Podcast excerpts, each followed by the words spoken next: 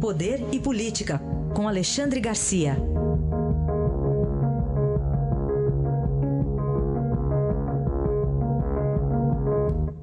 Alexandre Garcia, muito bom dia. Bom dia, Carolina. Bom dia, Manuel. Bom dia, Alexandre. Começar falando sobre a decisão polêmica ontem do Supremo, da segunda turma.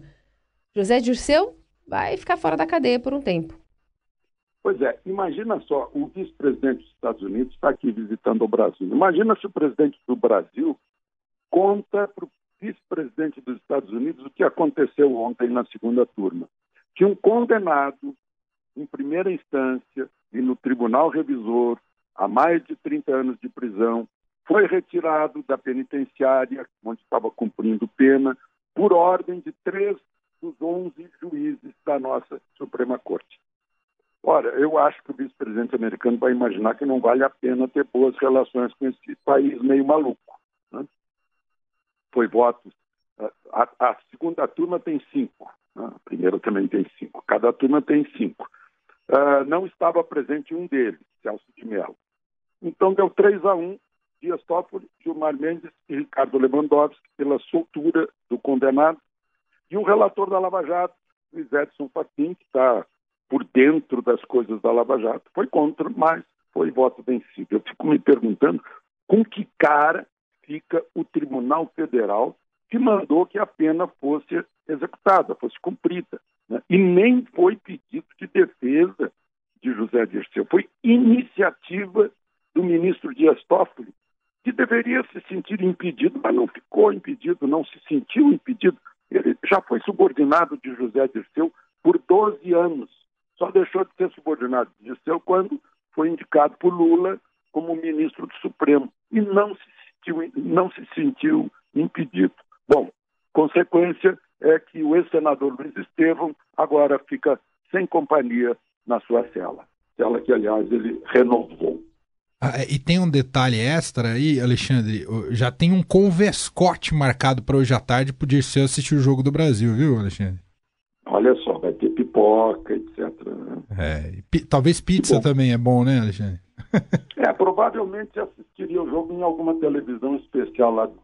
Toda hora fazem investigações para apurar os, a, as mordomias que o ex-senador Luiz Estevam recebe. Né? Aliás, José Dirceu tinha uma anotação dizendo que tinha que pedir a Luiz Estevam para receber visitas fora de hora.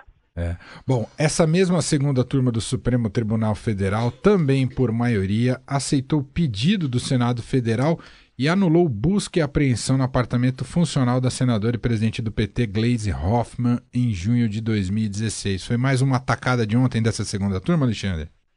Foi, pelo mesmo score com os mesmos votantes, né? 3 a 1. O caso é que a busca e apreensão se referia ao marido de Gleisi, Paulo Bernardo que, como ministro do planejamento de Lula, está envolvido aí numa, eh, numa investigação de 100 milhões de reais de créditos consignados de aposentados do serviço público. Mas ocorre que o apartamento é apartamento funcional do Senado Federal, teoricamente jurisdição do Senado. Né? E, e, como é um apartamento cuja titular é uma senadora, né?